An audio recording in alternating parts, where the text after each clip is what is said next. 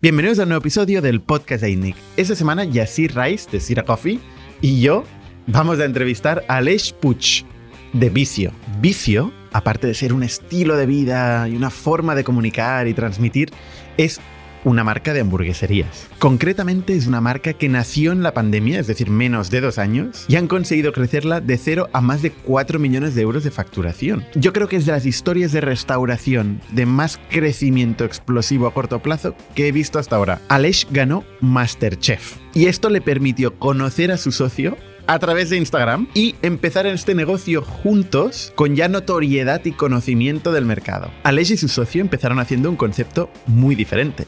Tapas de pescado y se dieron cuenta de que con esto no llegarían a ningún lado y se reinventaron. Se fueron a la hamburguesa. En este podcast, junto con Yasir, vamos a discutir de qué es más importante para tener éxito en un negocio de restauración si el packaging o el producto. Vamos a hablar de cómo hacer el go-to-market, cómo llegar a clientes, cómo utilizar influencers y cómo ha hecho la transformación Aleix de pasar de trabajar en pescaderías, en el negocio familiar, a dirigir una startup de alto crecimiento con muchas personas trabajando. Concretamente, ya más de 200 empleados trabajando en vicio. Y este podcast es posible gracias a nuestro sponsor, que es The Nest de WebHelp.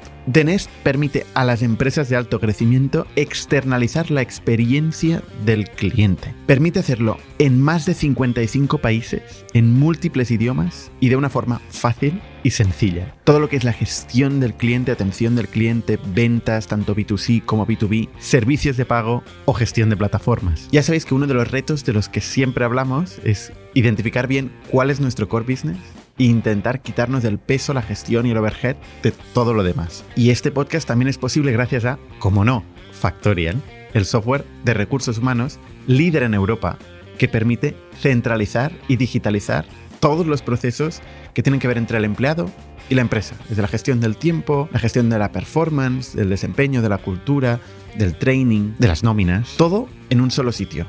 Muy fácil de usar, sin necesidad de onboardings. Muchísimas gracias, The Nest, por hacer posible el podcast. Muchísimas gracias Factorial y muchísimas gracias a todos vosotros por compartir el contenido, por suscribiros y darnos feedback. La verdad es que nos anima mucho a seguir publicando y compartiendo ideas, pensamientos, aprendizajes con todos vosotros. Y sin más, os dejo con Aleix y Yasir y el podcast de Vicio. Bienvenidos a las historias de Startups de ITNIC, un podcast donde hablamos de startups, negocio y tecnología Bienvenidos una semana más al podcast de INNIC. Yo soy Bernat Ferrero. Hoy tengo un wingman especial, Yasir Rice. Hola, ¿Qué tal. Yasir? Muy el bien. fundador de Sira Coffee. Y nuestro invitado, Alex Puig, de Vicio. ¿Qué tal? ¿Cómo estáis? Muy Es bien. Aleix, Aleix. Ahí. Aleix. Está Alex. bien, está bien. He cambiado al castellano y te he traducido al castellano. el- el Respondo nombre. a Alex, Aleix, Alejandro. Han llamado de todo ya. Alex Puig es un nombre muy catalán. Muy catalán, de Manresa. De Ma- tú eres de Manresa. Sí. Y estaba viendo, abriendo tu LinkedIn y veo eh, experiencia vicio. Vicio. La vida y vicio. ¿Qué es vicio? Empecemos por aquí.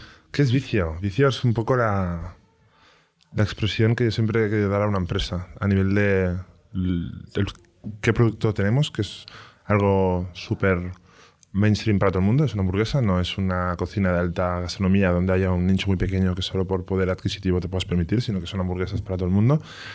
Y mm, la otra parte es la comunicación que podemos dar, ¿no? Yo siempre he soñado con crear una marca que al final tenga una parte rebelde importante, que quiera no seguir ningún tipo de norma y que quiera pues comunicar como quiere y, y- y- y vender en digital, que es una cosa que nos hace muy felices porque al final, pues bueno, quizá la, la cocina, ¿no? Los restaurantes lo vemos como algo muy clásico y Vicio lo que ha tenido es quizá la parte más clásica de eh, seguimos haciendo las cosas todas a mano, pero la venta pues es en digital, el cómo captamos los clientes es en digital, por lo tanto pues me gusta pues porque tiene esa parte romántica de casa y esa parte pues, más digital que nos hace pues ser una marca pues más moderna. Eso es todo el pitch de vicio. Esto es vicio, vicio es sencillo, no es nada complejo. Cuando tú le explicas a tu abuela o a tu tía qué es vicio, ¿le dices una marca de hamburguesas o le dices todo esto? Es que te lo digo porque hace poco tuvimos a Hawkers. Aquí Sí. le preguntamos, oye, ¿qué es Hawkers? Y, no- y estuvimos media hora escuchando Un una- lifestyle. un estilo de vida, eh, no sé qué, ta, ta. Y al final, cuando le pregunté esto de, oye, ¿cómo se lo explicas a tu tía? Dijo, vale, pues una marca de gafas.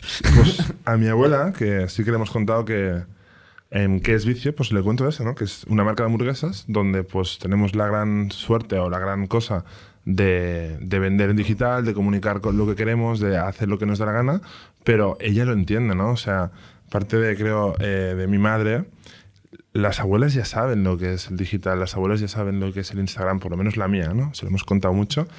Y al final es la cocina clásica de hacer una hamburguesa como siempre, pero pues con un formato un poco más digital, un poco más moderno, donde quizá pues ahora sí que nos encuentras más en puntos físicos, pero nuestra alma es 100% digital.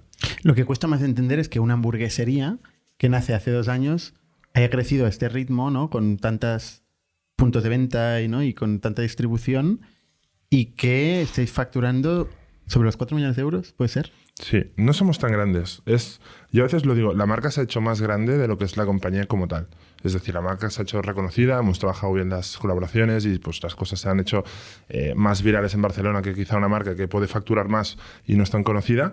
Y cerramos el 2021 pues casi con 4, 3.8, 3.9 y eso pues bueno, nos ha hecho pues ser un poquito más grandes de lo que éramos 2020, 2020 que éramos cuatro chavales en un garaje en Sans, eh, yo y mi socio que es Uriol, eh, el director creativo y tres cocineros.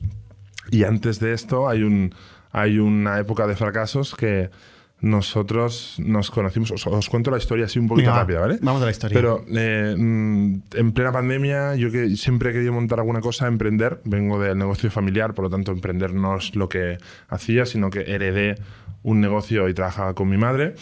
¿De qué era el negocio familiar? Pescados, pescaderías. Súper tradicional, de los abuelos. Entonces yo, pues. ¿En un mercado o.? En la calle. Teníamos dos o tres pescaderías. Y yo, pues, en los, si me voy un poquito más atrás, ¿no? 2022, donde no encontraba un poco por qué estudiar en mi vida y dónde meterme, y decidí, pues, meterme, pues, en la empresa familiar, donde tenía algo en casa, quizá era lo más fácil, ¿no? Pero ahí, pues, yo estaba cómodo. Pero siempre tenía como la espina clavada de que yo quería emprender, quería montar alguna cosa eh, por mi Como solo. tu abuelo. Como mi abuelo, justamente, pues, a emprender.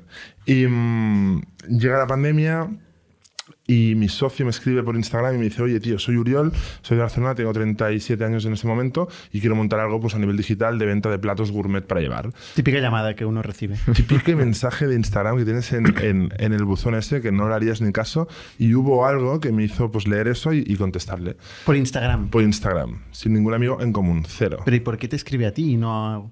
Bueno, pues porque yo venía de, de, ganar Masterchef y a lo mejor pues pensaba pues que teníamos ah, vale, ya... Te has, dejado sí. este, te has dejado este pequeño Me he detalle. dejado este detalle porque no creo que sea la piedra angular de nada, sino simplemente es un acelerador. Bueno, de entrada a... es como te conoció tu socio. Es como me conoció mi socio, pero no, no quiero que la gente se crea que eso es parte de lo que es vicio hoy en día, porque sería un error muy grande. Es decir, vicio es el trabajo muy duro de mucho tiempo, de gente muy buena, y no la parte de Masterchef. ¿no? Pero cuéntanos esta parte poco relevante sí, de Masterchef.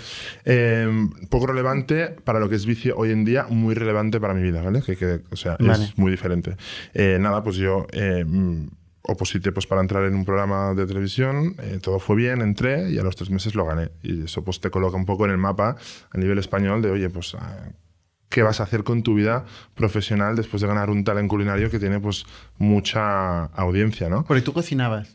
Yo cocinaba en casa, yo cocinaba pues con, con, con mi madre en la pescadería, pues porque mm. al final los clientes vienen, te preguntan, oye, ¿cómo harías esto? ¿Cómo harías lo otro? Y vas cogiendo pues un poco de experiencia en pues, cómo harías una lubina o cómo harías cualquier Pero pescado. Con, o ¿no? sea, el contacto con el producto era súper importante para ti. Era diario. Ya. O sea, es, piensa que es producto de calidad, llegado de las playas cada día. Y que al final tú eras ter tercera generación realmente. Tercera porque generación. Está, o sea, que al final decías, no, no, no, han emprendido, pero en verdad estar en contacto con eso y es, tirarlo para adelante es, sí, es emprender. No, ¿no? el orgullo de llevar algo desde casa es muy bonito porque heredas yeah. algo que incluso cuando hablas con tu abuela eh, sabe mucho más que tú y te da como su niño, ¿no?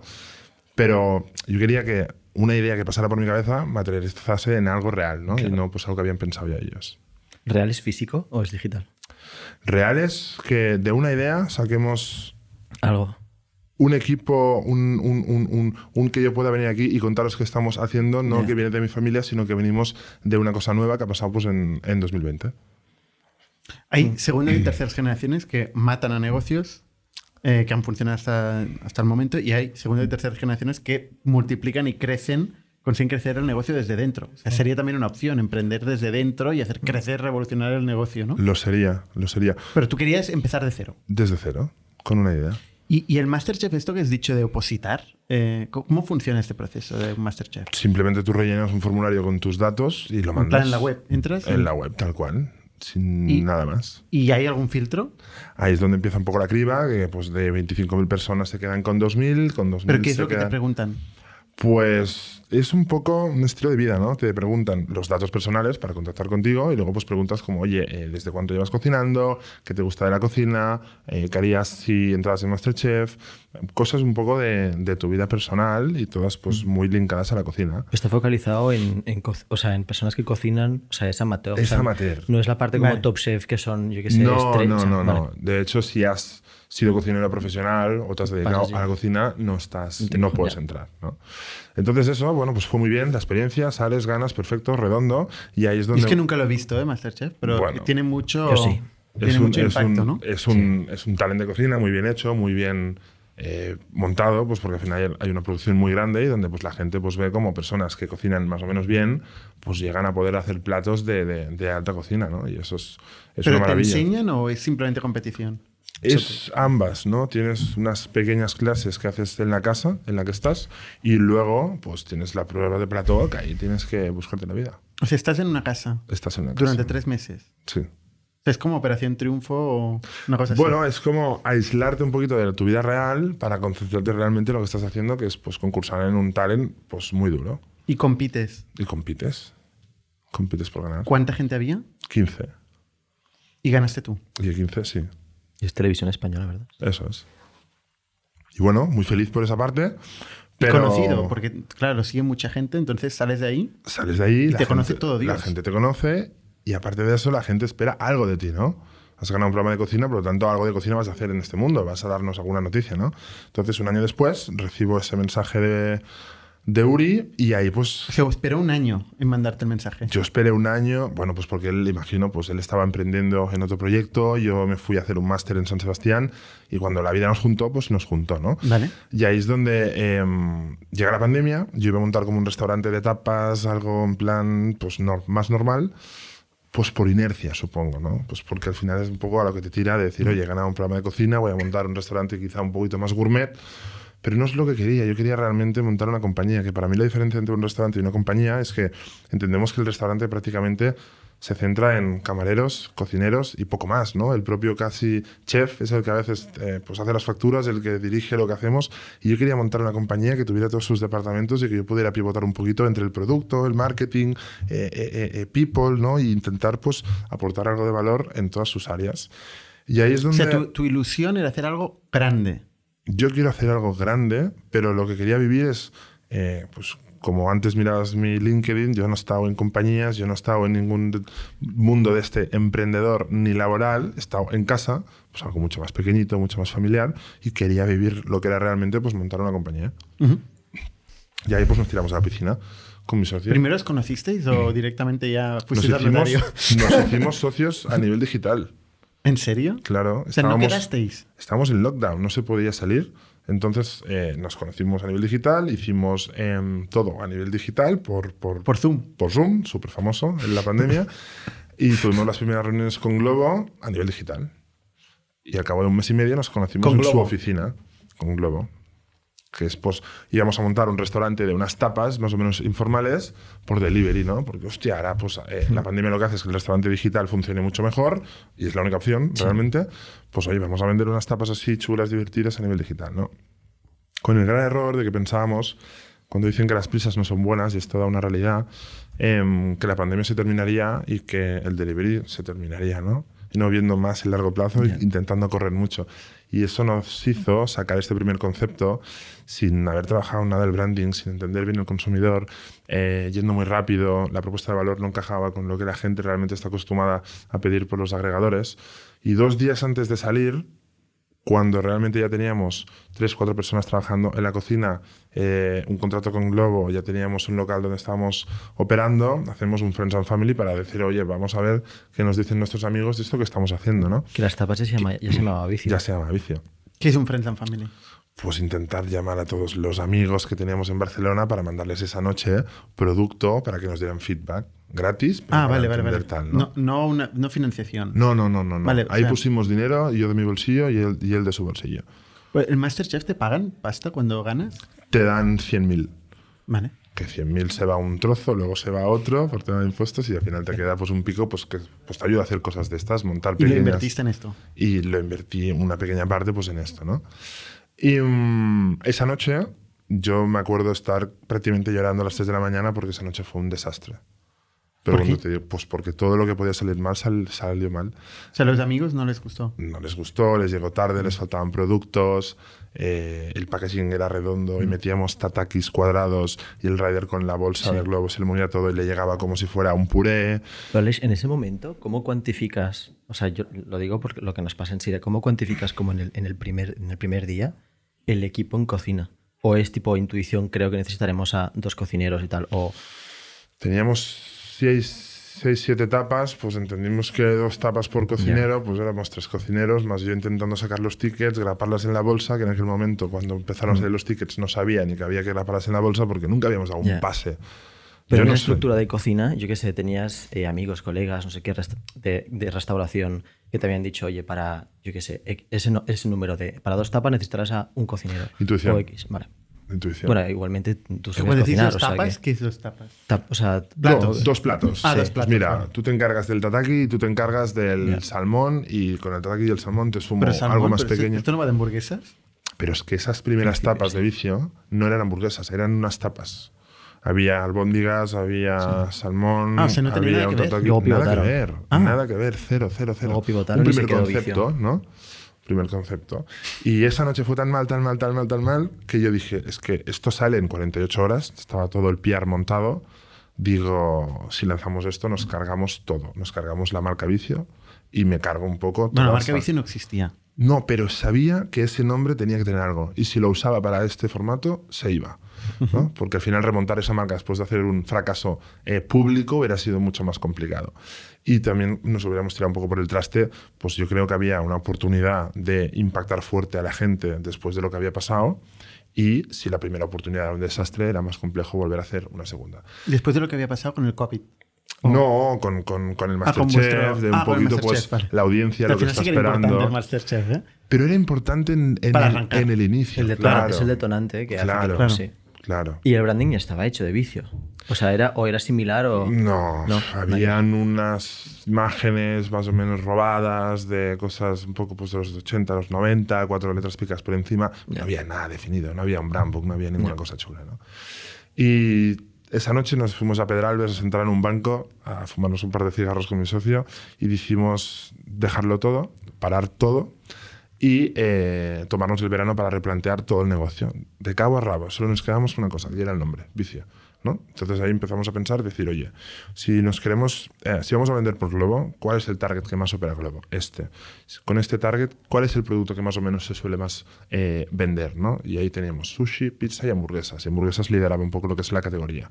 Y dentro de las hamburguesas a mí había una cosa que me gustaba mucho, que es ir a buscar la esencia, ¿no? De, eh, parece que las hamburguesas a veces se empiezan a poner como mermeladas y foies y cosas muy grandes y son muy enormes y me gustaba más ir a la esencia de buscar pues la cheeseburger, la bacon cheeseburger, más clásicas, más buenos ingredientes, Tipo Shake Shack. tipo Shake Shack, exacto, tipo más Estados Unidos de, de- de- de esa época donde lo que es la carne, el queso, la salsa, el Sí. pan es lo más importante. y el resto. Exacto, ¿no? Como la pizza, ¿no?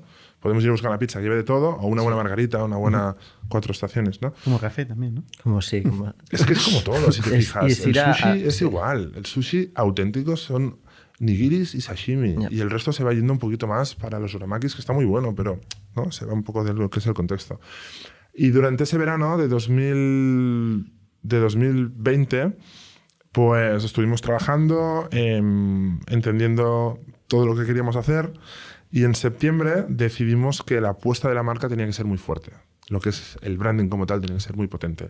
Y contactamos a un amigo mío de Manresa, se llama Bertus, que en aquel momento era director, eh, director, no, director no, copy, perdona, di- director es ahora, em, copy en, em, en una agencia creativa en Rosas, no sé si lo conocéis, aquí de Barcelona, ¿vale? Y yo lo conocía pues de toda la vida y le dije, tío, somos este y yo, ¿no? Vamos a intentar montar una marca de hamburguesas con una parte de branding muy potente, necesitamos una persona que lidere toda la parte creativa y que cree un concepto que la gente reconozca y que entienda que es pues nuestro. Claro, ¿no? Esto ya Que no es voz. normal. O sea, el primer fichaje, el primer hiring que hacéis es Director persona de creativo. marca, un director creativo. Bueno, no es, no es- o sea, o sea, nosotros empezamos casi igual. Bueno, pero tú ya eres el creativo. Sí. Sí, pero, pero quiero decir que esto no es lo habitual. Yo en entiendo, el mindset, el primer mindset de antes fue, vamos a coger cocineros y vamos a empezar a operar. Y ahora fue, vamos a montar la marca Sí. y vamos a luego a coger una estructura de cocina para que opere esta marca, ¿no? Pero, pero al final, perdona, ¿eh? Pero al final, casi. O sea, nosotros cuando diseñamos una tienda, lo más importante es la fachada y luego es el producto. Al final, si van a ir de la mano de Globo y va a ser un concepto completamente digital, es como diseñar una fachada, realmente, ¿sabes? Porque al final es cómo te van a ver. O sea, que es el primer paso. Luego ya se quedarán por el producto. Pero es, es realmente como diseñar una fachada digital. O sea, que es una abrir- forma de verlo. O sea, hay muchas formas de verlo y, y muchas formas de desarrollar negocios y marcas. ¿Esta es la vuestra o la, o la tuya en ese caso? Yo tengo un- un- una fórmula que al final es muy sencilla, ¿no? Pero son como los 360 grados y hay 180 y 180. Y los segundos, el, segun- el segundo 180 no se puede cumplir sin el primero, porque tú al final puedes tener un producto muy bueno, pero si nadie lo conoce, estás jodido, porque nadie lo va a poder probar y fidelizar, porque no lo van a conocer. ¿no? Entonces el primer 180 era que la gente nos conociera que entendiera una marca, que la viera, que dentro de un mundo tan saturado que puede ser el wall de Globo o puede ser el Instagram, Sí, hacer ruido ahí, ¿no? que nos conozcan. Y luego había pues- otro, igual de importante, que era el producto. Porque no vale de nada intentar capturar a la gente con un buen marketing o una buena comunicación, más que marketing, si luego el producto no está a la altura de lo que tú has estado haciendo. ¿no? Y cuando los dos funcionan, es cuando la rueda, pues luego tenemos pues, más cosas internas y más historias. ¿no? Pero es lo principal. La gente lo que quiere es una marca que le guste y un producto que esté a la altura de lo que están vendiendo. ¿Qué sabéis vosotros de hamburguesas? Pues los sábados por la noche en McDonald's mucho.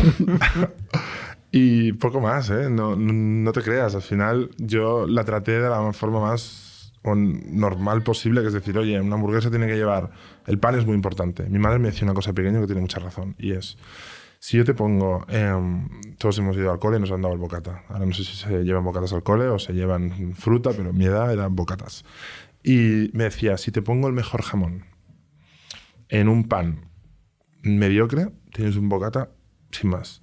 Si te busco el mejor pan recién horneado con un jamón serrano bueno, tienes un bocata que es la leche, ¿no? Entonces entendí que el pan es lo primero que teníamos que buscar.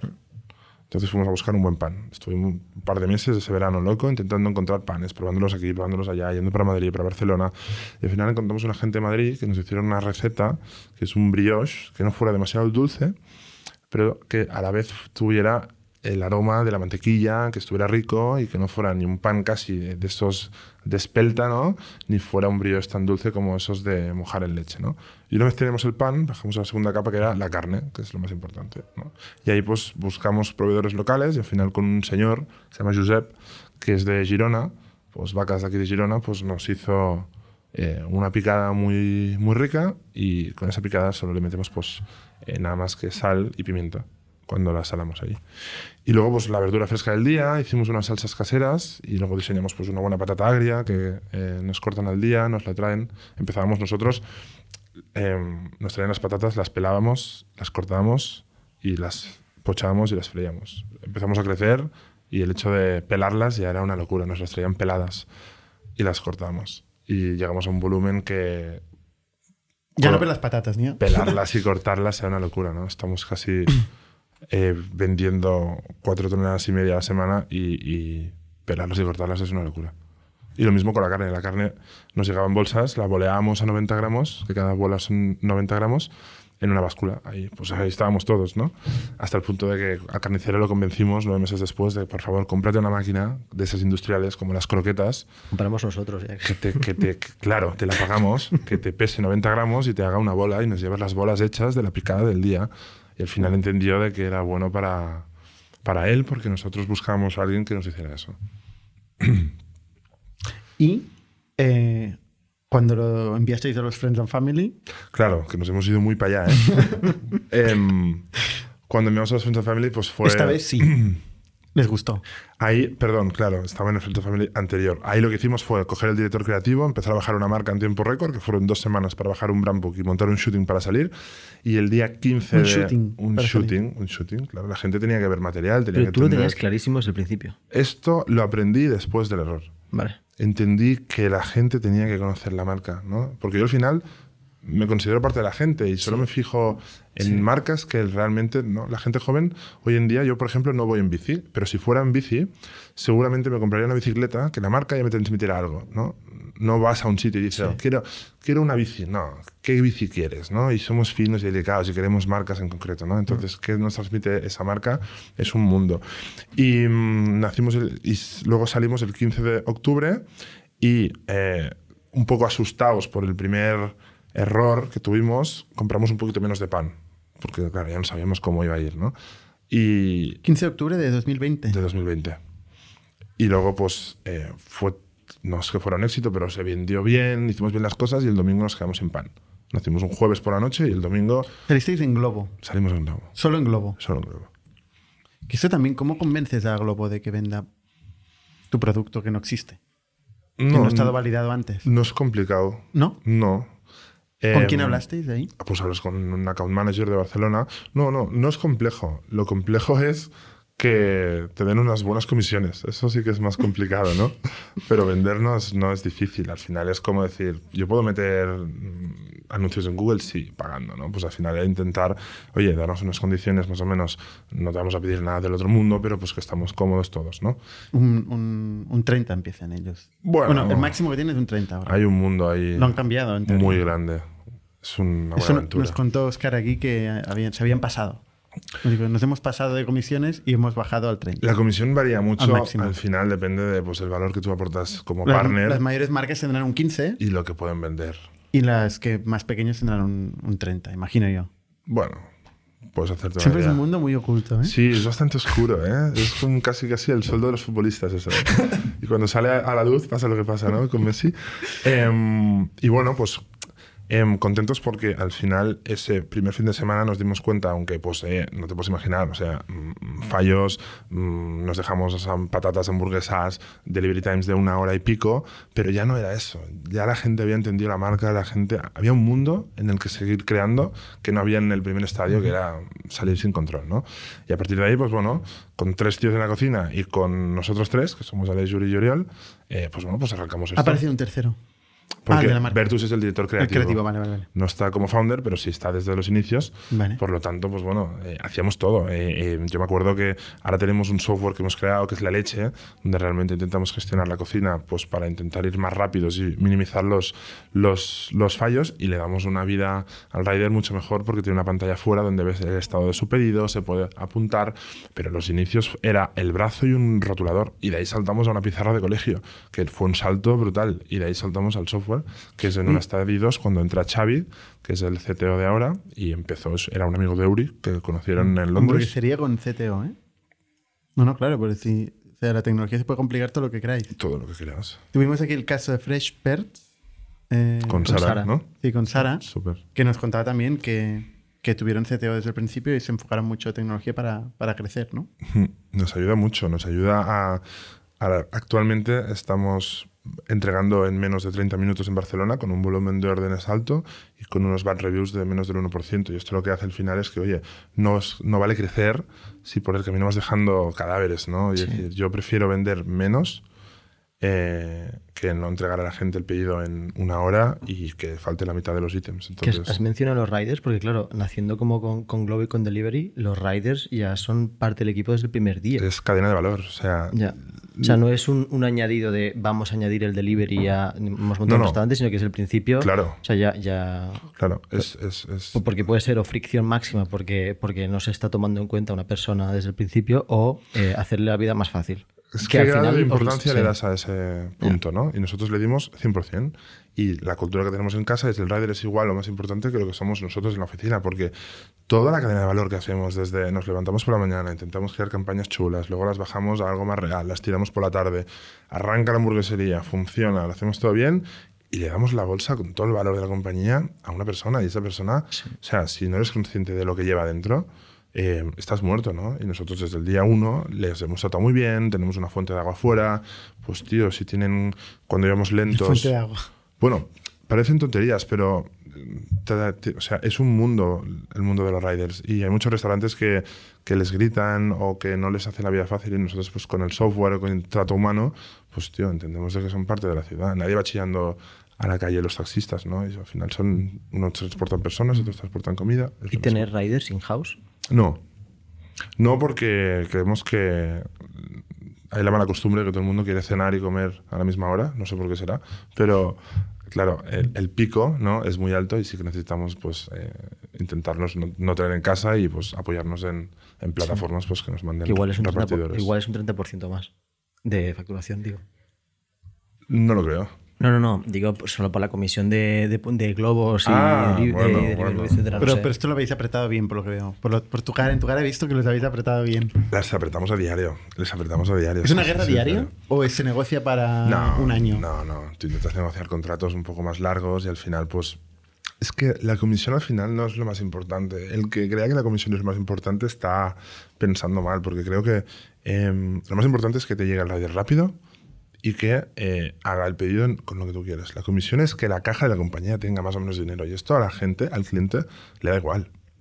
¿no? Tú no le puedes decir a un cliente, no tardo más porque mi comisión es más alta. A él no le importa. A él lo que le importa es que le llegue rápido y caliente. Y para eso, pues te necesitas pues, unas buenas operaciones, un buen trato con Globo, intentar pues, que cuando hay fallos eh, hay alguna manera para gratificar a los clientes. Y luego la comisión es algo que se negocia y vemos cómo queda. Pero bueno, es la clave de la viabilidad del negocio. Muchas veces. No de la rentabilidad, un- que, que- la rentabilidad también. Es una línea en la PNL que tiene peso y hay que intentar pues, jugar la mejor baza. Pero no le daría toda la importancia que a veces hay gente que se queja. ¿no? ¿Y, y el factor posicionamiento en el algoritmo? Claro, Globo al final es como es un wall como puede ser el de Google, ¿no? Hay SEO, hay SEM y pues hay parte pues del posicionamiento que puede ser por paid y hay parte del posicionamiento que es orgánico por métricas. Si tú qué puede puntuar, ¿no? Pues oye, lo lejos que está el restaurante de casa del repartidor porque al final pues tiene un coste más para el rider. Eh, l- lo bien que está operando el restaurante con good reviews o bad reviews, es decir, cuando mejor lo haces, más arriba estás. Y esto es principalmente Y es dinámico. Porque es cuando empiezas no dinámico. tienes reviews. Es dinámico. No, no tienes reviews.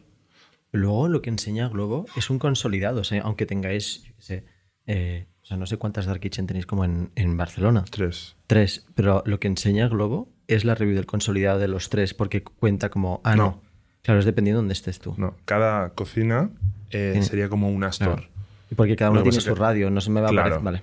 Y aunque estén solapados, te cogerá una. Nunca Vale. te saldrán dos stores del Vale. mismo. Y es verdad, puedes tener una cocina. Y esto está muy bien, porque tú puedes tener una cocina eh, que te opera muy bien y está en un 97% de satisfacción, y otra que, pues por la plantilla, por la cultura, por lo que sea, no lo está haciendo bien y la tienes a un 85, ¿no?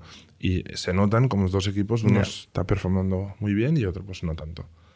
Y eso lo medís, ¿eh? Una de las claves que medís, has dicho, son las reviews. Todas. ¿Qué tenéis? En el software que hemos creado, eh, pues intentamos eh, contabilizar todas las reviews que tenemos de los, de los clientes, las good reviews o las bad reviews, porque al final es, es- nos dan luz cada día, ¿no? Yo siempre digo, o sea, lo bueno y lo malo de la hamburguesa es que si fallamos por la mañana lo podemos arreglar por la noche y al revés. Podemos tener un servicio del mediodía ex- excelente y un caos por la noche, ¿no? Entonces, como es un negocio que está mega vivo, es muy importante ir midiendo a corto plazo, pues qué tal está funcionando todo, desde, oye, pues el punto de la carne, eh, la temperatura, el tiempo de entrega, todo esto. ¿Es más exigente la gente eh, con reviews en, en digital tipo Globo o en puntos físicos tipo el de Vía Augusta? A nivel de exigencia, ¿eh? Siempre, de quejarse. siempre digital. Ya. Si tú ves las reviews que hay, no en vicio, en Google, en TripAdvisor, hay gente que Se pasa más le dirías, ahora di esto que has dicho a este restaurante al jefe de cocina. Y nadie se lo diría. Porque detrás de una pantalla hay mucha gente que es mucho más valiente. Hay que leerlas, hay que entenderlas, pero el mundo digital está abierto a que cualquier Ya. cosa pues la puedas más. Sí, sí, sí. Pero mejor, ¿no? O más sincero, ¿no? Bueno, em, hay que ver hasta qué punto la sinceridad eh, es sinceridad y otra es casi pues eh, pasarse, ¿no? Bueno, hay pues como haters, como todas las marcas, y hay gente pues que realmente da una opinión certera que te ayuda pues a mejorar. Nosotros intentamos, eh, oye, hay un dicho, ¿no? Que dice una flor no hace primavera, si nos llega una bad review que pone, pues no lo sé, mm, este pan está dulce, pues no, vamos a llamar al pastelero, vamos a decir tú, el pan dulce, no, pues vamos a intentar coger siempre unas cuantas métricas y a partir de ahí pues vemos que aplicamos al producto. Eh, en este punto ya os habéis conocido con tu socio, ¿no? Sí. Ya, ¿no? Y había, había cuajado, que no es, no es trivial esto. ¿Qué punto? O sea, que había cuajado vuestra relación Súper, desde el día uno. Y decidisteis montar la empresa a partes iguales. Hicimos a partes iguales. O sea, lo- cosocios. O sea, co- co- Somos Coceos. Cofundadores y coceos. Sois coceos. Somos coceos. Y no de título y tal. Simplemente creo que los dos, en el estadio que estamos ahora, eh, los dos aportamos mucho valor en la dirección y seguramente más adelante pues cada uno cogerá un poco una branca más pues para poderle eh, dar un poco más de valor. Últimamente va de coceos esto, en los podcasts que estamos haciendo. Hemos, hemos tenido varios coceos. Em, en el día a día, ¿esto cómo, cómo la gente lo vive? ¿O cómo, quién manda? No, No hace falta. no hay, o sea, ¿quién manda? No, no hay un mandato como tal. Hay una serie de decisiones que implican unas personas y otras otras, pero no hay como, mm, si entras en vicio no entenderías que hay como un mandato como tal. Simplemente, oye, a nivel cultural, todos No hay entendemos... un liderazgo claro. Sí hay un liderazgo. Me quieres pillar por ahí, ¿eh? Está bien. Sí lo hay. Pero cuando entendemos el, el CEO manda es, oye, nosotros como coceos, juntamente con el board, pues tenemos clara la visión y hacia dónde vamos y va bajando pues en cascada para los equipos y la gente entiende pues que tiene que, que hacer eso. Y no porque el CEO lo ha dicho, sino porque la compañía eh, va así. Hasta este momento habíais metido la- el dinero vosotros. Hasta el momento, hasta- o sea, el primer fallo sí, luego hicimos un Friends Food Family cuando nace. Aquí sí que es financiación. Aquí sí que ya pillamos al- al- a unos amigos de aquí de Barcelona. Y Gen- Gente, pues, pues, unos amigos de Uri, unos amigos míos de, Manresa, y ahí pues cogimos 170.000 más o menos. Para montarnos, pues nada, pues tener cuatro duros para lanzar cuatro cosas de comunicación, comprar los muebles de cocina, el tal, tal, tal, tal, tal, y nos gastamos sobre 80, 90. Y nos da para salir. ¿Y cómo evolucionó el funding? Y bueno, y, el- y la empresa. ¿Qué pasó a continuación? ¿Qué pasó? Pues ahí fuimos. em, estuvimos 7-8 meses en. Nacimos, espera, eh, 15 de octubre, más o menos en 6 meses. eh, decidimos que el local se nos estaba quedando pequeño y queríamos ir al centro de Barcelona. Ir al centro de Barcelona y montarte un local, pues es bastante dinero, porque al final, pues desde cero, que es lo que es hoy Vía Augusta 21, que no había nada, pues hacer el proyecto industrial, hacer todo, se nos fue casi a 400.000 y no teníamos ese dinero ahorrado. O sea, de Sans pasáis a Vía Augusta directo. De Sans pasamos a Vía Augusta. Y con una parte de sitting para poner cara al consumidor y entender. Imagínate, ¿no? Que vendes en digital y nunca has visto a tu consumidor y queríamos ver, ponerle cara para entender cosas. Sitting, que es que puedes entrar y, que puedes y pedir comer una hamburguesa y comerla ahí. Claro. Y ahí hicimos una. No la llamaría tan Friends Family, sino pues algún pequeño business angel de Barcelona, más así a nivel eh, particular, nada grande. Nada, ¿Tipo quién? Tipo X personas, amigos de la casa, amigos de la casa. Joder, qué Y, opaco. y ahí levantamos. eh, Eso está en el registro mercantil, ¿eh? ya lo sé, ya lo sé. Y el que lo quiera buscar lo puede buscar.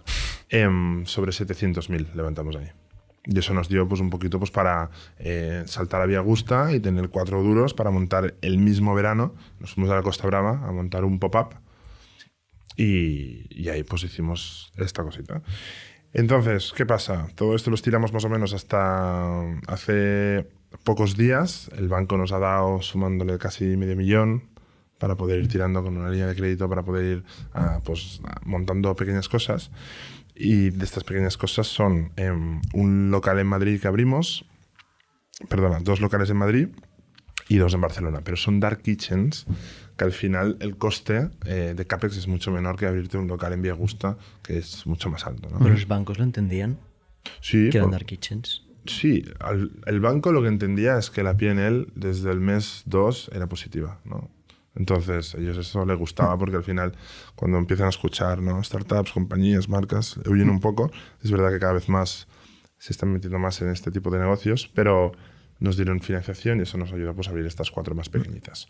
Y hace, hace poco, hace un mes, un mes y medio, eh, hemos cogido la parte de, de- de los socios pues, más pre-seed o seed que teníamos y eh, hemos hecho un swap, hemos hecho un secundario más una parte de primario pues para meter eh, a otro tipo de inversores pues que nos van a ayudar más en esta segunda etapa de la compañía.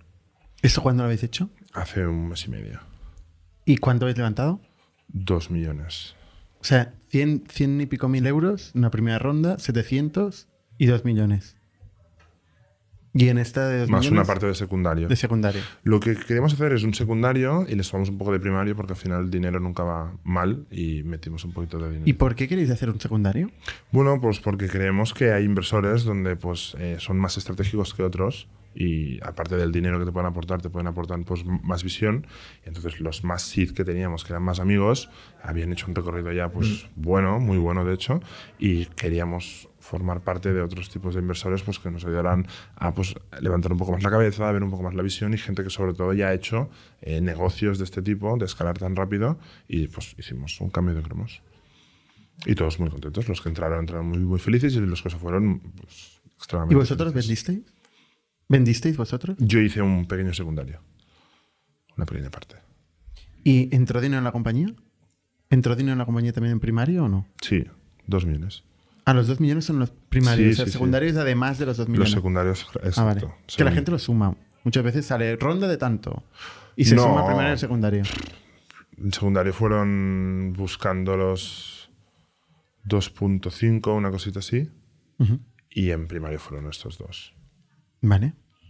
Entonces, el, el- el plan de estos dos millones es escalar la compañía, llevarla a otras ciudades.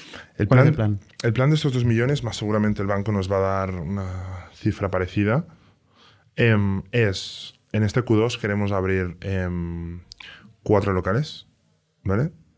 Cuat- ah, tres en Madrid y uno en Barcelona, para tener un mapa a nivel digital bastante bien cubierto. En Q3 seguramente reforzamos las partes más extremas de la ciudad, más tocando Badalona y más tocando San Just. Y luego tenemos Q4, que Q4, si todo va bien, el plan se cumple, eh, metemos un par de flagships en Barcelona y en Madrid, restaurante más como Vía Augusta, donde pues la experiencia en mesa sea muy chula, donde la gente le ponga ojos a la marca. Y si todo va bien, bajamos para Sevilla, Zaragoza, Valencia y Bilbao. Y empezamos a bajar la capilaridad para Tiers 2, que son ciudades pues no tan grandes, pero si tú sumas a lo mejor pues un Valencia y un, y un Zaragoza, tienes un Barcelona más y vas haciendo así. ¿Todas las cocinas eh, que tenéis se puede entrar? ¿Tienen una parte también de... o solo Vía Augusta? No, no se puede entrar porque no harías nada dentro, porque no se puede comer, lo que puedes hacer es takeaway. Y dentro sí que puedes comer en Vía Augusta. Pero solo en Vía Augusta. O sea, las otras las Exacto, las no. otras son darks. Vale. O sea, las flagships se pueden entrar, las otras no. O sea, la forma de escalar esto ha sido básicamente eh, abriendo ubicaciones, hackeando un poco el algoritmo de, de Globo con las reviews. Bueno, hackeando no, consiguiendo buenas, buenas valoraciones y consiguiendo buenas ubicaciones y a- apalancándose en la plataforma de, de Globo. Porque el volumen ¿Cómo del cliente viene de Globo. Como hemos crecido es entendiendo bien el algoritmo, entendiendo que el algoritmo y la gente, porque el algoritmo es la gente, lo que quiere es que la comida le llegue rápido y buena. Y para rápido y buena son distancias más o menos cortas y comida caliente y rica. Si esto sale bien, el algoritmo te posiciona. Obviamente, pero a nosotros y a todo el mundo que lo hace bien, ¿no? Y un poco el plan que tenemos es decir, oye, nosotros cuando llegamos a una ciudad Em, intentamos llegar primero pues, en, en más el formato Dark Kitchen por dos motivos. Uno, porque es más rápido de implantar y lo conocemos un poquito más. Y dos, el CAPEX es menor. Cuando tenemos un poco Claro. métricas de esto y tenemos tracción, es donde la segunda curva de la compañía entra y ahí es donde entramos más con el retail. ¿Por qué? Porque es otra forma de tener beneficios, porque al final cuando eres Dark Kitchen solo tienes beneficios a nivel em, digital, a nivel venta por el delivery. Cuando montamos restaurante físico tenemos otra vía de ingresos que es el restaurante, el dine-in, ¿no? Entonces, ¿qué pasa? Eh, como esto es más largo de hacer por tema licencias, tema permisos, las obras son más largas, oye, primero metemos un, un buen servicio a nivel digital, que la marca funcione, y en la fase 2 más de maduración de la marca entramos con el físico y le damos más empaque a la marca, porque la gente cuando la ve por la calle, en restaurantes, es más sólida, es más fuerte y tenemos otra vía de, de ingresos. A, a nivel de, perdona, a nivel de Dark Kitchen, o sea, a nivel de equipo, ¿qué representa cada una de estas unidades? O sea, ¿A qué te refieres? a nivel de cuántas personas, estructura. Eh, Vale, nosotros tenemos siempre em, RM y KM. RM Restaurant Manager, KM es Kitchen Manager. Por debajo de estos hay dos figuras más que son RSM y KSM, que son como los encargados de turno. Tanto, RM solo en los flagships. no, no, RM y KM en ambos. Vale. ¿Vale? Vale. Y los dos comparten, representa eh, el liderazgo de la cocina. Uno tiene unas funciones un tanto más ejecutivas y el otro es un poco más operativo, ¿vale? Nosotros casi siempre hablamos con los dos, pero el que más reporta es el RM, ¿vale? Que, es, que sería como el de sala. Vale. Por debajo los dos tienen RSMs y KSMs, que son Kitchen Chief Manager y Restaurant Chief Manager, como son encargados de turno. Y luego por debajo tienen em, KA, que son eh, Kitchen Assistant, y DA, que son de Delivery Assistant. Y nos hemos inventado una figura que nos ha hecho falta por el tema de los volúmenes que gestionamos, que es el eh, SA, que es el Street Assistant, que es una persona que únicamente está en la calle encargándose de ordenar los riders, de ver qué les pasa, de ver si hay algún problema con su orden y de intentar pues, hacer el menos ruido con los vecinos. Vale. Esto es un problema, ¿no? También ha salido regulación de dark kitchens, ¿no? Y de dark stores. Pues mira, te diré que es un problema. El otro día estábamos hablando con, mi socio y llegamos a una conclusión y es, oye, hoy en día ¿no? parece que ver 7, 8, 9, 10, 12 personas en, en- en una bicicleta haciendo cola en un restaurante es algo que, que están haciendo, ¿no? Pero en cambio, si nos vamos por Sarriá el domingo a la pollería y vemos cuatro Audi A6 espa- aparcados en doble fila para buscar el pollo, eh, no pasa nada, es normal, ¿no? Entonces, o sea, las colas Si son Audis A6, no es normal. pero, pero te das cuenta, ¿no? O sea, Sí. las, las colas para recoger comida para llevar. Bueno, se ríe en todas partes, realmente. O sea, Claro, sí, no pero- ser. Pero me sí, sí, iba sí. más ahí porque, Flores Navarro, por porque ejemplo. parece que si vas a buscar un sí. puedes aparcar el coche en doble fila y no pasa nada, ¿no? porque es nuevo. Es, ¿Qué Es pasa? que es, el- es lo nuevo. Sí. Pero como es lo nuevo, no tenemos que vetarlo y tenemos que regularlo. Exacto. Porque es- la ciudad crece. Hace 10 años, entender que va- iba a estar lleno de bicicletas con, con- con mochilas, nadie lo sabía, ¿no? ¿Y qué hemos hecho? ¿Que está prohibido andar con una bicicleta con copia? No, por regularlo. Pues oye, intentemos que esa persona pues, no atropellen a nadie, que haya un control más o menos de todo y que sobre todo los restaurantes no les vetemos, sino démosles pautas de cómo gestionar bien los volúmenes de gente que pueden tener en la calle Ya. y depende de la calle que tienen, ¿no? Entonces, bueno, Barcelona es un poco una manera de pensar que es un poco distinta a esto y nosotros lo que hacemos es intentar aportar el máximo de valor, tanto con el software que gestiona los riders como la persona que tenemos en la calle, para causar el menor eh, ruido, molestias posibles pues, a los viandantes y a los vecinos. Y funciona. ¿Pero qué, cu- qué- en qué consiste la regulación que ha salido en Barcelona? ¿Se, se han prohibido o Se han prohibido hay ya, licencias? ya no o- se puede montar dark kitchens, ¿no? Lo que han prohibido es que las licencias de que son como eh, delivery, que al final serían como platos para llevar, están vetadas. Pero es que no han vetado solo eso, también han vetado ahora en el centro eh, los supermercados ¿no? de las marcas para llevar, también tenemos vetadas las C3 de los restaurantes desde toda la zona del Born y hasta ahora en el Achampla. Bueno, hay un momento que dices, ostras, no sé si es tanto la forma de intentar crecer o dar valor que es vetar, sino que intentar por regularlo, ¿no? Y que realmente el que tenga que hacer esto, pues cumpla con un requisito de cosas. Que además la línea es muy gris porque sea, igual lo vetan, pero si pones, yo qué sé, cuatro sitios de dining, ya de repente sí que puedes hacer porque Ya, pero ¿por qué tienes que empezar a hacer trampas que cuando sí, sí, realmente sería tan ¿eh? O sea, fácil? sí, no, no, sí. estoy contigo, ¿eh? pero sería tan fácil como, oye, decir, la gente está en su casa, nos hemos dado cuenta de la pandemia todos, desde el que ha vetado esta ley hasta todo el mundo, que la comida para llevar es parte de nuestra sociedad y que nos va muy bien. Oye, pues demos facilidades a la gente, ¿eh? como nosotros, que nos ganamos la vida haciendo eso con toda normalidad. es lo mismo en Barcelona que en Madrid. No, Nos está pasando lo mismo con cafeterías. ¿eh?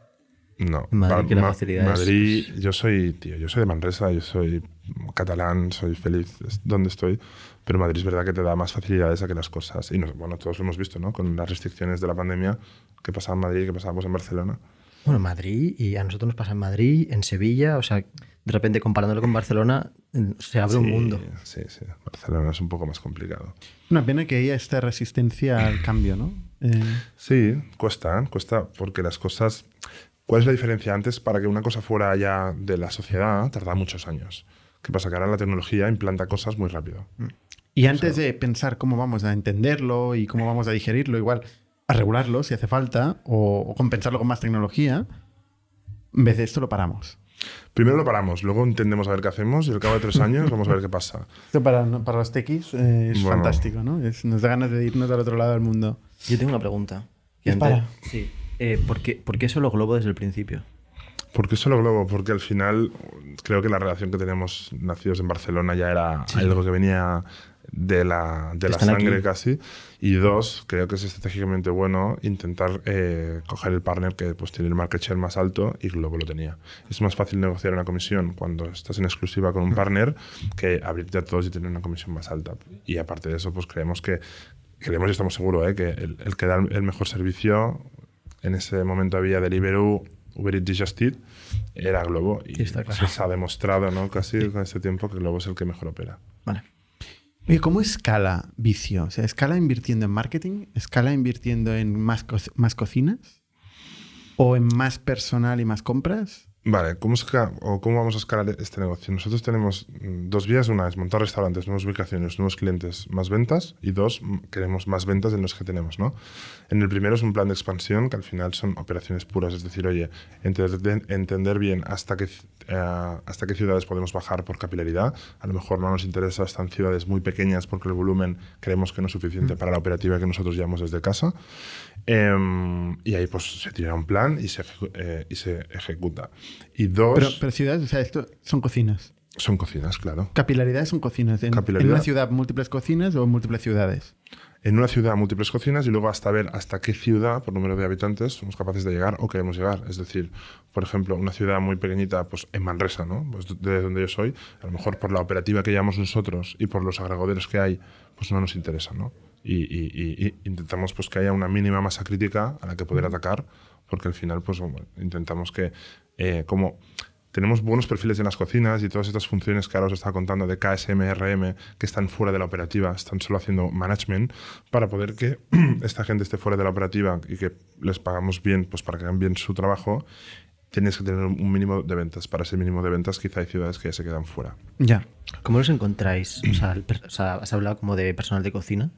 ¿Cómo, cómo lo.? O sea, porque es un. ¿Le preguntas por un amigo? o- No, no, no, que va, que va. Es, es, es, Hay- es por saber. sí, no, pues mira, em, a la que empezamos a correr ahora hace estos cuatro meses que empezamos a abrir todo a gas, pues fichamos un equipo de, de, de, de people, pues que hay una parte que es un poco más culture para que no se pierda, vamos creciendo y no se pierda, y hay otra parte que es más recruiting, que intentamos pues, pes- pescar buenos perfiles y cuando pescamos estos perfiles que la parte de cultura entre muy fuerte y que entiendan de que estamos aquí pues para intentar hacer eh, hacernos un hueco en todos los grandes competidores. ¿Y cómo lleváis la conexión entre.? O sea, aquí igual se notará un pain nuestro. Em, ¿cómo, cómo, cómo lleváis la conexión entre estructura y personal igual de cocina? Porque tiene que ver con cultura realmente. O sea, para que, para que no sé cuántos, cuántos has dicho, sois 20, ¿no? En la estructura. O sea, en- Sí. eh, para que sepan realmente lo que se está vendiendo, a momento tienen que estar casi conectados con, con los que están como en, en Kitchen, realmente, ¿no? Bueno, tenemos el, el- el software este, tenemos un dashboard en la oficina con una tele de 60 que pone en cada momento, bueno, mira, para ser más reales y directos, este es el software, ¿vale? Descríbelo para la gente que nos escucha. Vale, claro. Vale, Hay una y- curva muy alta. Nos salen primero todas las cocinas que tenemos, ¿no? Numeradas, luego nos sale si los tenemos pending, dispatcher o ready, que depende si están en cocina, están a punto para embolsar o están ya Vale. preparados para el rider. Y luego tenemos los números que Es un software ad hoc que habéis hecho vosotros. Sí. Que Porque no había en el mercado. Lo que había era caspa. Y a lo mejor me escucha alguien aquí que tenga un software, pero no había es softwares preparados para cocinas de alta Menos intensidad. mal que no lo hicisteis para recursos humanos, que elegisteis muy bien. El que... El software de recursos humanos.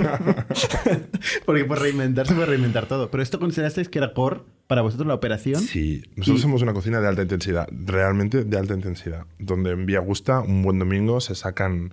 eh, hemos llegado a sacar 1.400 pedidos. En un día pues, estamos hablando de casi 3.000 personas. 2.000 y largas. 1400 pedidos. En un día. En un día, en una cocina, no, en total. En En, una cocina. una cocina. Entonces, para que esto salga en menos de 70 minutos y con los barrios muy buenos, necesitamos un software que sea muy cañero. Es operación pura. Es operaciones pura.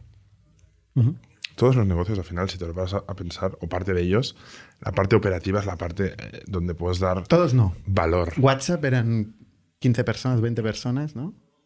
Eh, y lo utilizaban millones No, no, no, todos los negocios de... De, de- de cocina. de- ah, vale, vale, vale. De cocina. Eh, pues Ponía un ejemplo No, no, no, no. aleatorio de que Lo no que es operación. Mucha mano de obra ne- necesitas, ¿no? Y- No, claro, no, no, restauración es de operación, a escala. Te necesita mucho. Y entonces tenemos la misma métrica eh, de la semana anterior y vemos cómo vamos por encima a tiempo real. Por lo tanto, esto nos da un poco la visibilidad si estamos eh, performando bien o más mal. ¿Y eso lo ve la persona que está en la cocina? En la cocina ven como una imagen solo de su restaurante. Yo estoy viendo el, Todos los restaurantes. el general. Que estamos Pues en es a lo, die- es a lo Amazon esto. 18 por encima, muy contentos. y luego vemos pues el, el, el average plate time, el average courier weight y los bad reviews en momento. Los bad reviews. Claro. los necesitamos tener controlados en cada momento. Y bueno, con esto nos da mucha luz y la versión para el restaurante le da mucha luz al manager, ¿no? ¿Tienen Porque sabe- incentivos del equipo de cocina en base a estos reviews o métricas? Sí, todos. Económicos. Sí, tenemos el VPI, que es el eh, Vicio Performance Indicator, que es una herramienta que hemos creado. Vicio, Performance Indicator. Sí. Bueno, son mierdas que hacemos que al final nos ayudan a puntuar pues, eh, la calidad del producto, eh, el delivery time, que al final pues, va muy relacionado con la experiencia de cliente y con una serie de parámetros, puntuamos y luego pues, hay unos bonos eh, adjuntos a estos parámetros. Y es un poco también una herramienta para que vean, el bonus no es binario, el bonus es pues, a tanto por ciento y decir, oye, pues si vas para aquí, pues tu salario va para aquí. Pero va más allá ¿eh? de un, un salario. Es decir, intentamos que la gente no lo haga por el salario puro, porque al final, si no. Cultura. Exacto. Challenge, sí. Y lo que no sé si lo que preguntabas antes, pero tener una cultura con tantas ubicaciones, ¿no? con tanta fragmentación de gente y sobre todo con tanta contratación nueva, eh, y tener una cultura fuerte no debe ser fácil, ¿no? No, tienes que estar muy encima y tienes que eh, hacer que realmente eh, la cultura baje de verdad. Es decir, no vale con que yo hable a los managers de hacer estas cosas, sino que los managers también son parte de hacer que hablen a los otros y los otros a los otros. Entonces intentamos, en las cocinas, por ejemplo, cada día hay dos turnos, mañana y noches, ¿no? Uno hace pues de 9 a 5 y de 5 pues a 1. Pues eh, a las 12 antes del servicio y a las 7 antes del servicio, pues se hacen 5 minutos donde el manager pues hace un poco de team, habla con ellos y esto... Un speech. Sí, y que, bueno, ¿cómo estáis? ¿Todo bien? Tal, bueno, que sepáis este punto, este punto, este punto. Los cinco minutos que se han hecho en cocina siempre, pues nos, lo, nos los llevamos porque creo que dan valor al equipo, ¿no? O sea, eso, esto- eso es un equipo de fútbol antes de salir a jugar y tienen que estar muy, muy motivados. Cada noche es un partido. Oye, volviendo a la escalabilidad, que era, me, me queda en esta pregunta, ¿eh? Has dicho capilaridad, cocinas. ¿Cuánto vale una cocina? Una cocina nos puede valer, una Darks tenemos alrededor de 100, 100 150, depende de cuatro parámetros. Entre 100 y 150 mil euros por cocina. Hmm. ¿Y qué, cuál es el personal mínimo para arrancar una cocina? Nosotros estamos en 22. 22 personas. Sí. ¿Y cuántos meses necesitáis para llegar al break-even? De esta, o sea, para poder pagar la cocina. Para poder pagar la cocina, es decir, Porque cuando arranca el primer mes, no ganáis pasta. No, nos- nosotros en dos meses la tenemos en maduración, es decir, que ya tenemos un poco el coste de materia prima puesto en vereda, tenemos un poco el coste del personal de si hemos calculado un poquito menos o un poquito más, y, y en dos meses la tenemos madurando. El break-even lo tenemos alrededor de unos 8 o 9 meses. En 8 o 9 meses la tenéis en break-even. Sí. ¿Y habéis mantenido el consolidado siempre en positivo o no? Siempre. ¿Siempre en positivo? ¿Y, y la inversión dónde ha ido? La inversión de la ¿Qué habéis compañía. levantado? No, todo lo que hemos hecho es eh, CAPEX de cocinas y Vale. para poder fichar a gente. Vale, o sea, el EBITDA ha sido positivo, pero no cash flow. No. Cash flow al Habéis final. invertido en CAPEX a punta pala. Claro, es que al final, no sé, o sea, no es que sea bueno o malo, pero lo- si algo tiene pues este negocio es que el desembolso para poder crecer es alto. Todo lo que son las Claro. ubicaciones te valen dinero. en el balance tenéis un montón de cosas de cocina. A saco. Mucho material, muchos activos ahí metidos, planchas, freidoras. Cada freidora son 20, 20 22 mil euros y tenemos, no sé si son 16. Pues. Y esto lo habéis financiado con, con equity en parte y, parte con bancos. Parte privada y parte bancaria. Y los bancos han jugado. Sí, pero los bancos yo creo que están empezándose a abrir a... Muchos bancos, los más potentes, están creando em, los fondos quizá más agresivos que tenían, ¿no? Mm. Y, y se están dando cuenta que al final son gente que es inteligente. Oye, si invierto en 10, en 5 palmo, dos, tres quizá recupero y en una petan, pues van a jugar a la regla que juega pues cualquier VC, ¿no? Y creo que tienen dinero y capacidad para poder hacer buenas inversiones y yo creo pues que quizá no en los modelos más arriesgados se van a meter, pero en una compañía de restauración donde el EBITDA es positivo, aunque pueda haber riesgo, ¿no? Por una expansión fuerte, creo que es fácil demostrar de que somos un modelo pues al que sí se puede invertir. Y que además los bancos se abren mucho a todo lo que es todo lo que es inox, o sea, ese mesas, eh, freidoras, etcétera. eh, lo- lo- se puede pasar en renting muy fácil, o sea, lo entienden. Y más que nada, que hay una cosa que cre- creo que es muy importante, que es, aunque yo tenga mi, eh, el EBITDA negativo, porque tengo un centro de, de- de- de coste que puede ser headquarters enorme, sobredimensionado, saben que el modelo operativo es rentable y sabemos hacerlo rentable. El problema de los bancos quizás cuando han visto compañías que tenían que palmar X al año para crecer en usuarios, pero no tenían un modelo para ser rentables porque no estaba ni definido. Y ahí es donde quizás se metían más para atrás. Pero nuestros restaurantes son como tal rentables. Entonces, bueno, es tan fácil como que si un día, llegado al caso, pues paras el marketing, paras la expansión, te quedas con lo que tienes y eso es rentable. Para el marketing normalmente es una putada porque Claro, pero depende de cómo dejen de venir los clientes. ¿eh? puede ser, puede ser. Puede ser. ¿Qué- ¿Cómo de importante ha sido, ya que, que lo comentes, el, el marketing? ¿no? ¿Y ¿Qué, ¿Qué inversión en marketing habéis hecho para crecer? Bueno, si hablamos en, en marketing como tal, muy poca.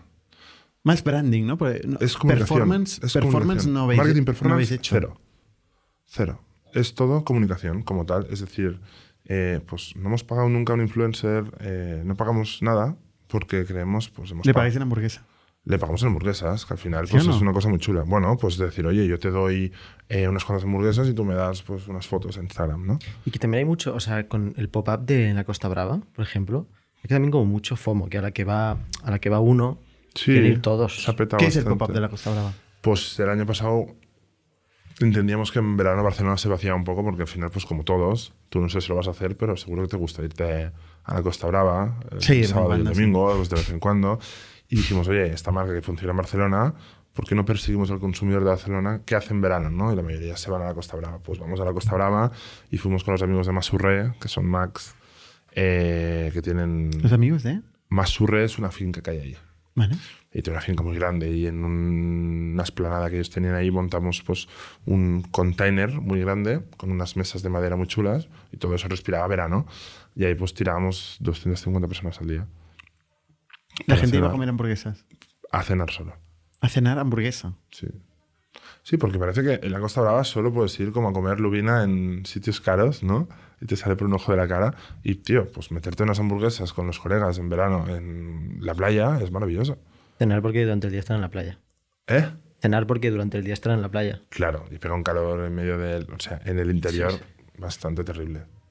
Tu conocimiento de las lubinas no te sirvió mucho aquí. Me sirve mucho para los domingos en casa, con los amigos. Eso sí, pero Es para las hamburguesas. Es maravilloso. No, no. ¿Tu familia no, no consideró una traición irte a la carne? No, no, no, que va, que va, que va. Yo siempre digo, a mí la cocina me gusta mucho, pero donde más a gusto estoy cocinando es en casa con tres colegas el domingo con una copa de vino y sin la presión del metro diciendo mesa sale, mesa sale, mesa sale, sino calma, mirando una carrera de motos y comiendo a las 4 de la tarde.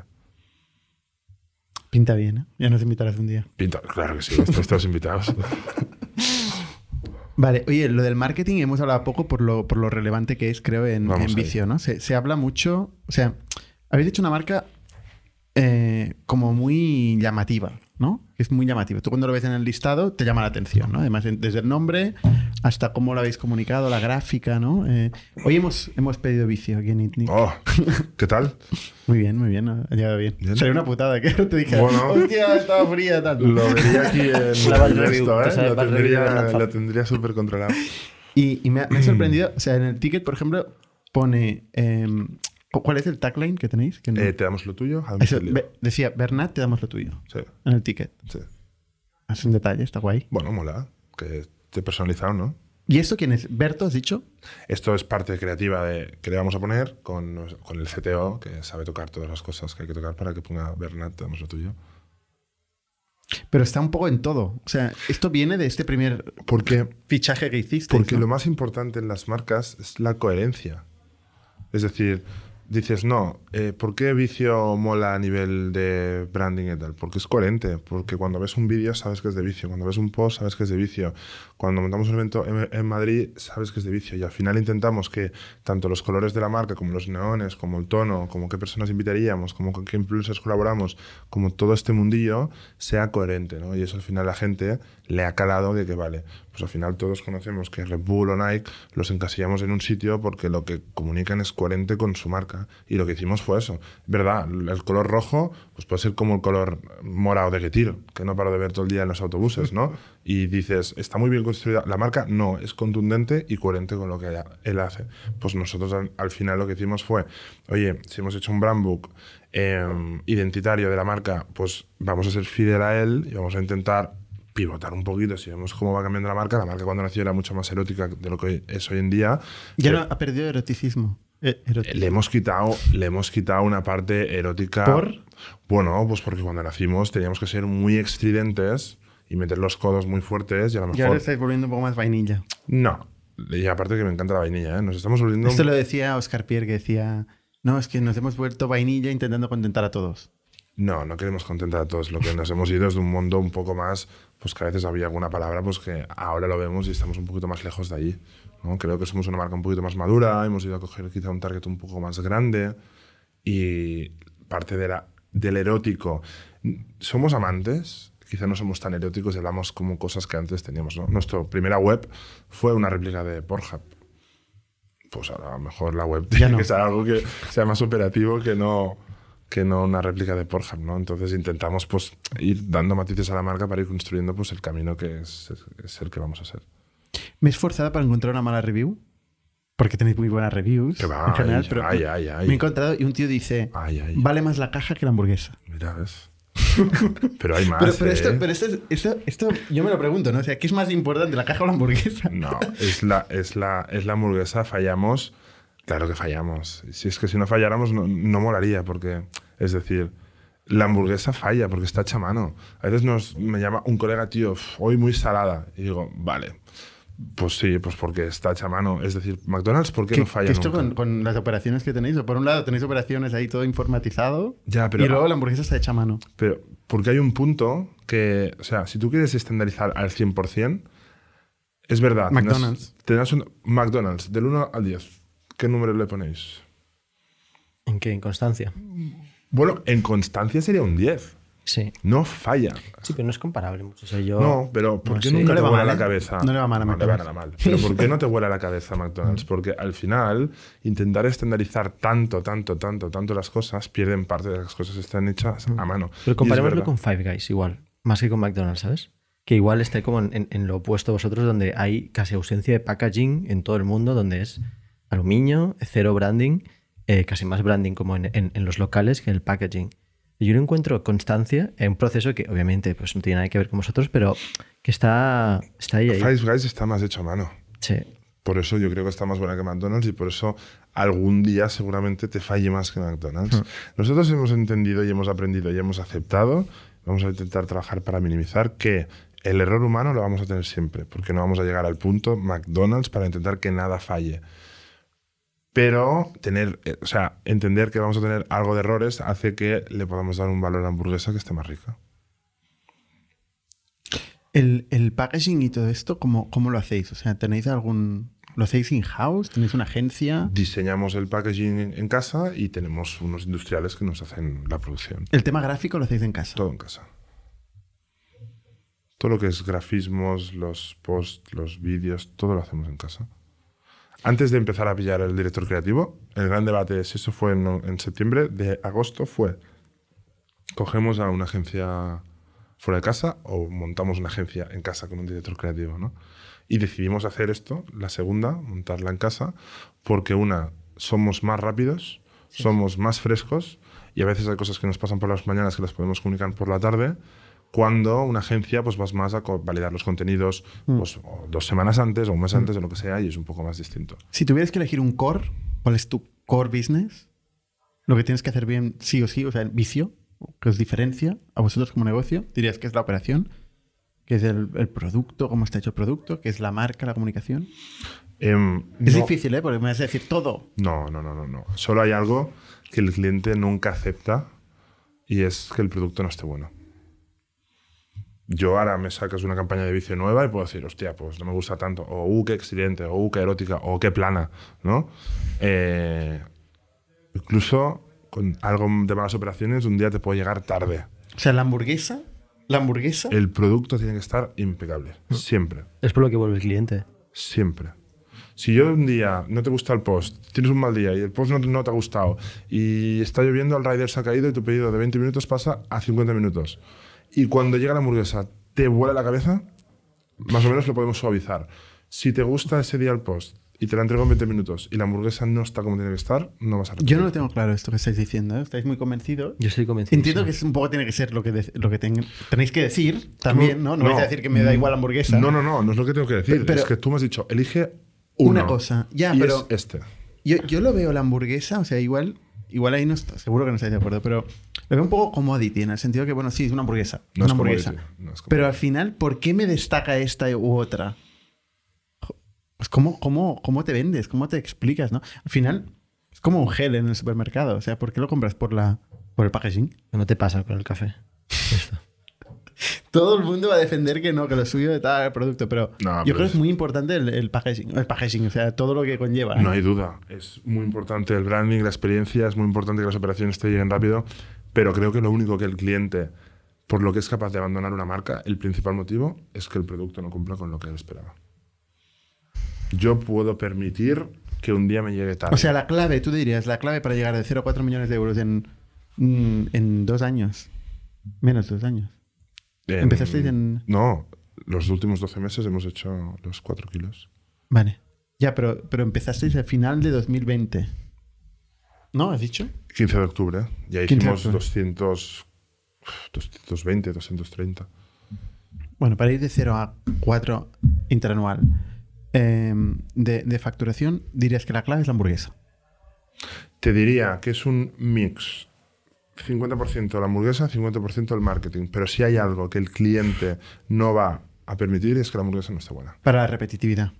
Porque al final no, tenemos, no, no somos tantos en Barcelona como para ir a tiro fijo, decir si no te gusta otro, si no te gusta otro. Y el posicionamiento en cuanto a precio, porque has dicho, quiero democratizar. No, no sé si utilizar la palabra democratizar, pero has dicho, quiero llevar la hamburguesa buena a todo el mundo. Eso lo has dicho, pero lo he apuntado. No, lo que he Al dicho es que, es que la hamburguesa mm, no tiene tantas barreras de entrada como puedo tener si montamos un gastronómico. Es decir, es un producto que te lo puedes comer en verano y en invierno, te lo puedo comer mi abuela y mi sobrino. Y Pero y esto ya lo hizo McDonald's, de llevarlo todo el mundo a la hamburguesa, ¿no? sí, pero vamos a intentar dar una hamburguesa más rica, apoyada en una marca muy chula. ¿Y, ¿Y a precio? Y a precio, pues es verdad que estamos un poquito más por encima que la media, porque los ingredientes que gastamos son de mucha calidad y creo que el valor que aportamos como marca, pues tiene un precio también. Oye, ¿y tú dónde has aprendido estos conceptos financieros? Pues veo que dominas la, No, la jerga, no, pero no domino en nada. poco tiempo has aprendido aquí toda no la jerga. domino nada, no, no. Em, eso, pues leyendo mucho. ¿Qué lees? Pues he leído pues, muchos libros de Lean Startup, he visto pues, muchos vídeos, me he ido informando un poco de lo que me ha apetecido leer en ese momento. Em, luego tengo un socio pues, que, que- que me enseña mucho también, que viene pues, de emprender. Em, he estado sentado con mucha gente, he hablado con muchísima gente de, oye, pues vamos aquí, sentémonos y cuéntame qué haces, porque me parece muy interesante. Vosotros mismos, o sea, montar, lo primero que he hecho cuando he entrado, os he dicho, estoy flipando, ¿no? Porque me parece fascinante que gente pues que ha hecho cosas muy grandes y me gusta escuchar. Me gusta hablar mucho y escuchar también mucho. Y aprendo mucho de la gente, muchísimo. ¿Y el libro que más te ha impactado es Lean Startup? Pues no, te diré que uno de los que estoy leyendo ahora es de los que más me han gustado, que estoy leyendo el David Scaling, Ujú. el del fundador de LinkedIn, sí, que me está pareciendo bastante, bastante loco cómo, cómo el hipergrowth es capaz de, de- o sea, cómo el riesgo controlado...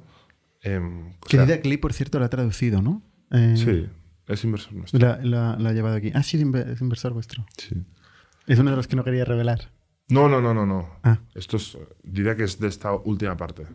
Vale. Los que no te quería decir son gente más de antes de Manresa que están ahí. ¿Hay quien más entra en esa última parte? Didac eh, y Javier Rubio, que son dos personas de Barcelona Está en Galdana. que forman parte de Galdana. Y bueno, pues leyendo y aprendiendo de la gente, pues al final te vas metiendo y no hay mayor, no hay mayor em, máster que meterte de, de lleno en la compañía y, y ver pues dónde fallas, dónde puedes mejorar y qué puedes hacer. Por cierto, que Didac también ha invertido en Sira, ¿no? Está en todo, ¿eh? Sí, en Didac Lee. ¿Sí? es que que es como un pulpo, ¿eh? tiene mil brazos. Está en todos lados. Hace un año y medio. Encima traduce libros. Es muy guay. Ah, es muy buen tío, tío. Tiene un corazón súper. Sí, sí, sí, pero por aquí he estado varias veces. Sí. Mm. ¿Dónde va Vicio? ¿Cuál es lo más lejos que, que imaginas?